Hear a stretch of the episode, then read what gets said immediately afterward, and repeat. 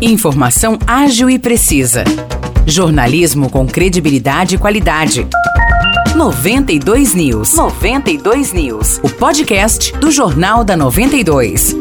Olá, eu sou Morris Projan e a partir de agora você fica bem informado sobre as principais notícias do dia em nossa cidade e região. No episódio 490 do podcast 92 News, você confere. O pré-candidato ao governo do estado de São Paulo, Fernando Haddad, do PT, esteve em São João da Boa Vista e região ontem. Na parte da manhã, o político começou a sua agenda em Mogi Guaçu, onde se encontrou com lideranças, empresários e movimentos sindicais. No início da tarde, já em São João da Boa Vista, Haddad participou de um almoço com militantes e empresários locais. Em seguida, partiu para o campus do Instituto Federal e ministrou uma palestra para o curso de extensão.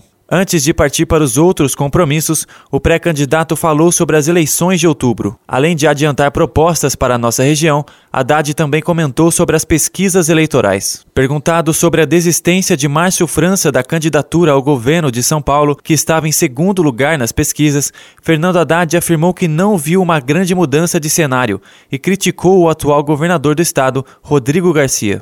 Não estou vendo por enquanto grande mudança, né? Agora é óbvio, né? A máquina pública tem seu, seu peso, né? E o Rodrigo fez um papel de cooptação grande, né? Usou dinheiro público para filiar prefeito a, ao PSDB. Mas ele mesmo não é do PSDB. Uma pessoa que inclusive foi demitida pelo Mário Covas quando foi apoiar o malufismo em São Paulo. E... Mas aí está tentando se vender como grande herdeiro de um legado que não é dele. Vamos, vamos debater isso na campanha eleitoral.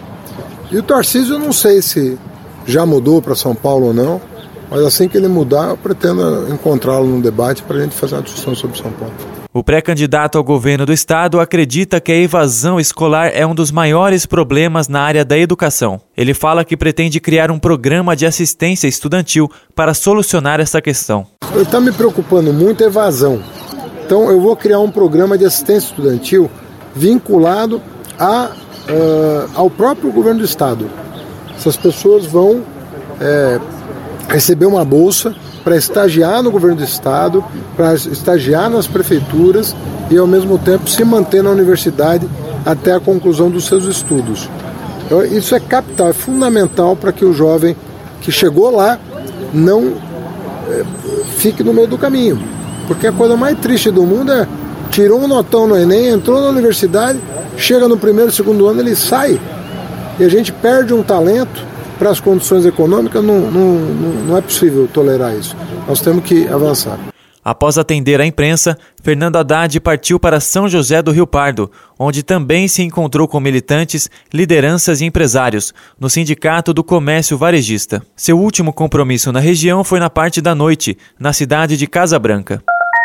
A Prefeitura de Aguaí divulgou um balanço do primeiro mês de operação do novo Hospital Clínico Municipal Cecília de Lourdes Oliveira Fonseca. No período entre 16 de junho e 15 de julho, a instalação foi responsável por 5.645 atendimentos, uma média de 188 por dia. A ala clínica recebeu 39 internações e entre as causas estão pneumonia, diabetes, insuficiência cardíaca, AVC, entre outras doenças. A administração municipal de Aguaí reforçou que o local atende apenas casos de urgência e emergência, com o intuito de otimizar o tempo de espera dos pacientes. As pessoas com casos leves e moderados devem se dirigir até as unidades básicas de saúde do município, que atendem de segunda a sexta-feira, das 7 horas da manhã até as 5 horas da tarde. O Hospital Clínico Municipal de Aguaí funciona 24 horas por dia, 7 dias por semana e está localizado na rua Alexandrino de Alencar, número 127. A Prefeitura de Aguaí realizará, em 6 de agosto, dia do aniversário da cidade, às 9 horas da manhã, o lançamento do projeto Criança Ativa no Esporte. O evento acontece no Centro de Esporte e Lazer do Trabalhador Aguaiano, o CELTRA, localizado à Rua 7 de Setembro. O projeto irá atender 325 alunos, de 7 a 17 anos, em cinco modalidades: judô, futsal, basquete, vôlei e natação. Após o lançamento, serão realizadas recreações, apresentações de dança e exposição de materiais e artesanatos, além de brinquedos infláveis e distribuição de pipoca e algodão doce para o público presente. Simultaneamente, o Celtra também promove, na mesma data, competições das modalidades de vôlei, basquete, futsal, tênis de mesa, futebol de campo, natação e judô.